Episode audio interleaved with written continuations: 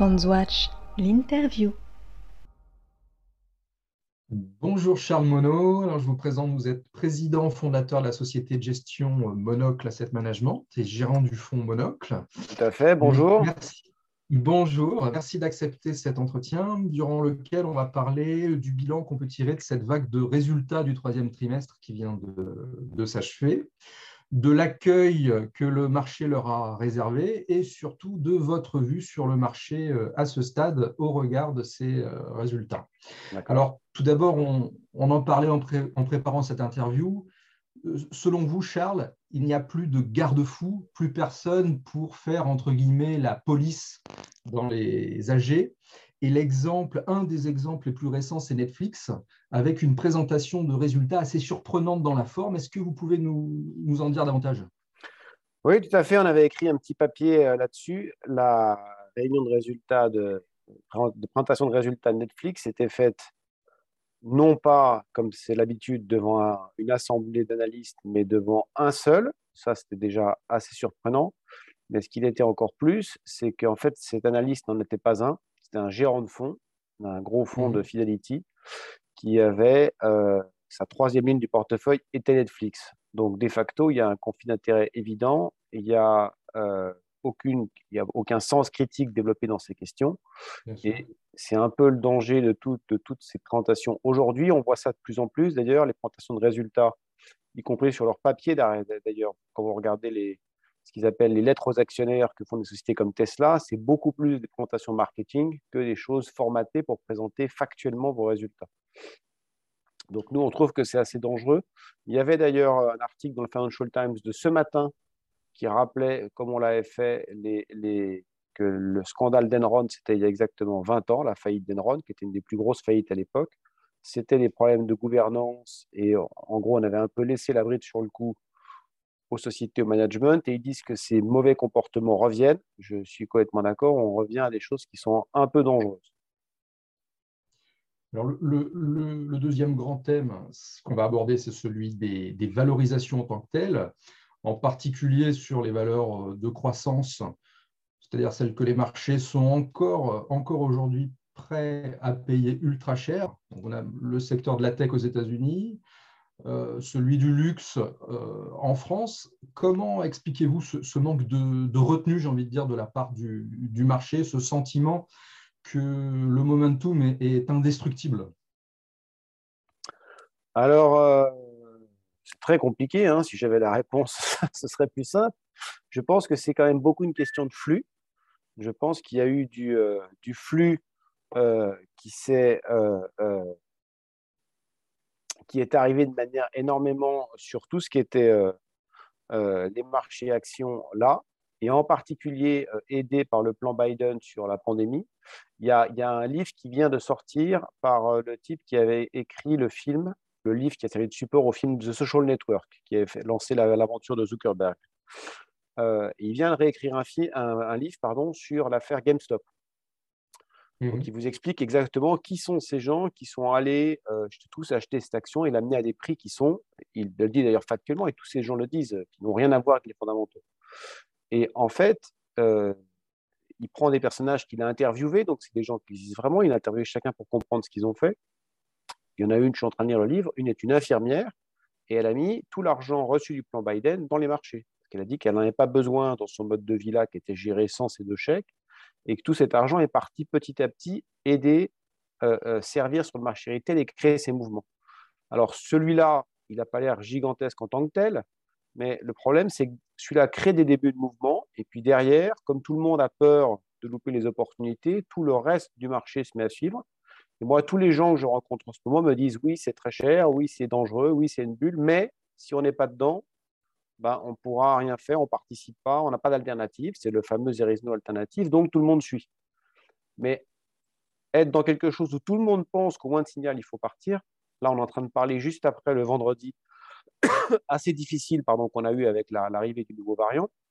On est marché, on a eu un mouvement relativement fort de baisse sur le CAC. Ça bouge d'un coup parce que c'est des mains qui sont très. C'est un statut de marché qui est extrêmement fragile en fait. Donc il y a une hypersensibilité du, marché finalement. Euh, alors qu'on n'en sait pas forcément énormément. Les scientifiques n'en savent pas encore énormément sur ce, ce, nouveau, variant. et, et, justement, la question qu'on peut se poser, on ne sait toujours pas si ça va remettre euh, en question le processus de normalisation euh, de la politique monétaire, euh, de, la Fed en particulier, de la BCE aussi. finalement, là, on, a, on, navigue un peu à vue, mais le marché est hypersensible. Quoi. Le marché est hypersensible parce, est hypersensible pardon, parce que tout est très, très, très cher. Donc, quand tout est très cher, tout est valorisé à la perfection, vous ne pouvez pas avoir le moins de grains de sable. évidemment, la vie, la vie réelle, elle est remplie de grains de sable. Donc, quand on regarde dans son détail, d'abord, il y a beaucoup de sociétés qui étaient des stars en début d'année qui ont perdu des 50, plus de 50%, des sociétés comme Zoom, des sociétés comme Peloton, des sociétés comme Pinterest, qui étaient quand même les plus, euh, vraiment en tête, qui valaient des dizaines de milliards de dollars, ont nettement baissé en valeur. Ça reste très cher parce qu'elles ont, elles ont un peu déçu, mais il semblait mécanique que post-pandémie, elles avaient un gros gain de croissance et qu'après les choses allaient se calmer. Et vous avez une grosse partie de ces flux qui sont concentrés sur les très grosses. Les très grosses, les Amazon, les Microsoft, les Apple. Celles-là, elles sont plus compliquées à analyser, d'accord? Mais on sait aussi qu'elles ont aussi bénéficié d'effets ponctuels dus à la pandémie. La croissance d'Amazon annoncée pour le troisième et quatrième trimestre, c'est une croissance à un chiffre. Vous dites tout à l'heure les sociétés de croissance, euh, la croissance d'Amazon, ce n'est pas des croissances impressionnantes. Hein. Donc, par rapport à sa valorisation et à ses marges. Donc, donc, vous arrivez un peu à, un seuil qui est un peu compliqué. Quand vous regardez dans son ensemble le marché, les grosses valeurs ont concentré de plus en plus de la hausse là.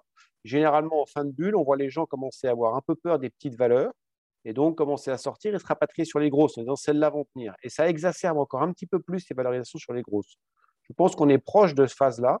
Alors, le dernier point, c'est est-ce que les banques centrales vont à nouveau ressauver tout le monde comme elles l'ont fait en 2020 alors, euh, je ne sais pas, pour tout vous dire, euh, ça c'est la partie la plus, la plus étonnante. C'est vrai qu'elles ont pris l'habitude de sauver tout le monde et de ne vouloir aucune baisse de marché de quelque niveau que ce soit. Là, moi, ce qui me semble, c'est qu'un, elles ont un vrai problème d'inflation sur le dos. Donc, moi, je ne suis pas macroéconomiste, mais on sent que sur la notion de transitoire, elles sont quand même nettement moins à l'aise qu'elles n'étaient il y a quelques temps. Donc, elles ont démarré ça. Et deux, il n'y aura pas 50 millions de chômeurs demain, comme ça a été le cas en mars 2020. Et trois, les taux sont déjà à zéro. Donc, elles ont beaucoup moins de marge de manœuvre. Quand vous avez le pied collé au plancher sur le frein, on ne peut pas freiner plus. Hein. Donc, elles ont beaucoup moins de marge de manœuvre qu'elles ne l'avaient il y a un an, euh, et politique et, euh, et financière avec l'inflation. Donc, je pense que euh, je pense qu'il faut moins compter sur ce filet de sécurité qu'il ne fallait y compter avant.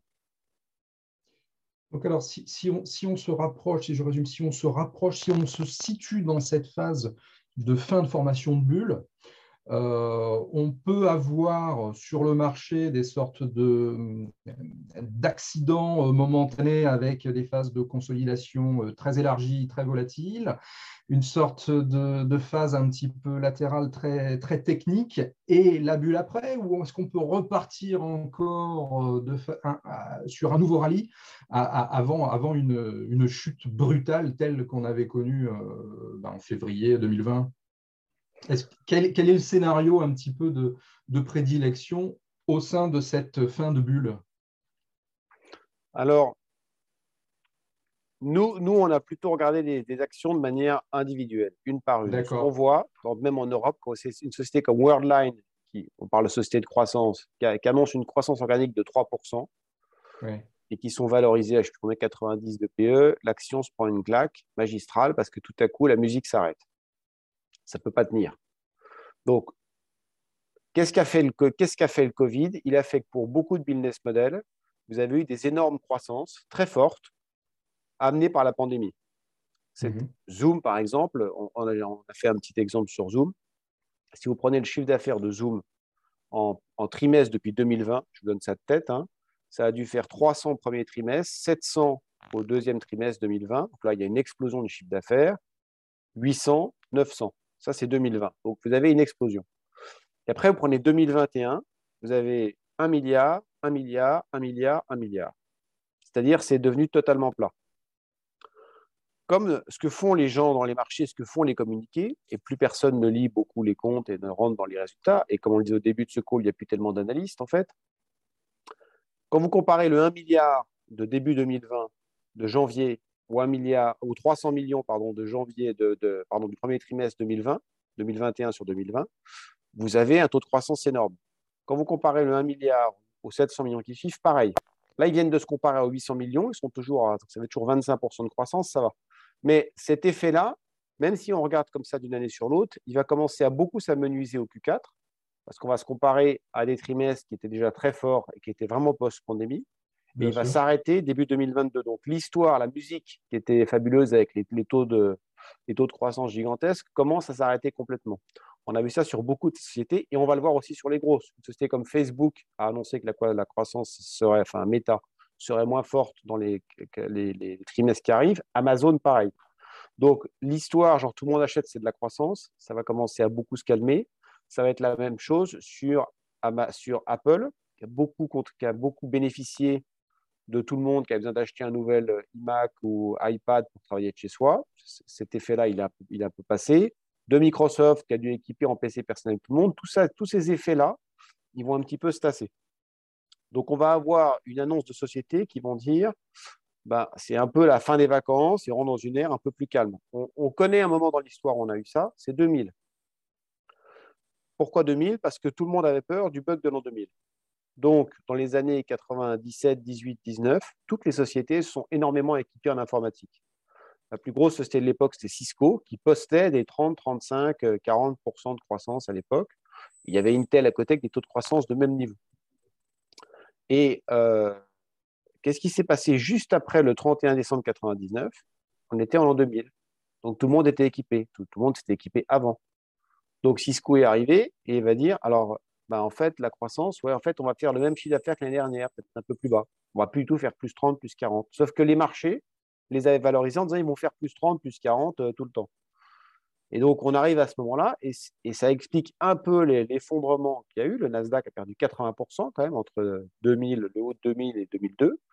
Et une société comme Cisco, un actionnaire de Cisco en haut de 2000, il n'a toujours pas revu son prix aujourd'hui, 20 hein, ans plus tard. Donc, ça explique bien ces survalorisations-là. Je pense que c'est un petit peu le même genre de phénomène qu'on pourrait voir aujourd'hui.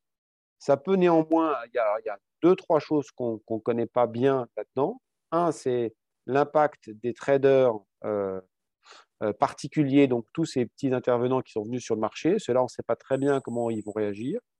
Deuxièmement, c'est l'impact de la gestion passive, qui a maintenant un poids énorme et qui rend les marchés plus fragiles. Donc, on ne sait pas non plus comment ils vont jouer. Et troisièmement, c'est les banques centrales.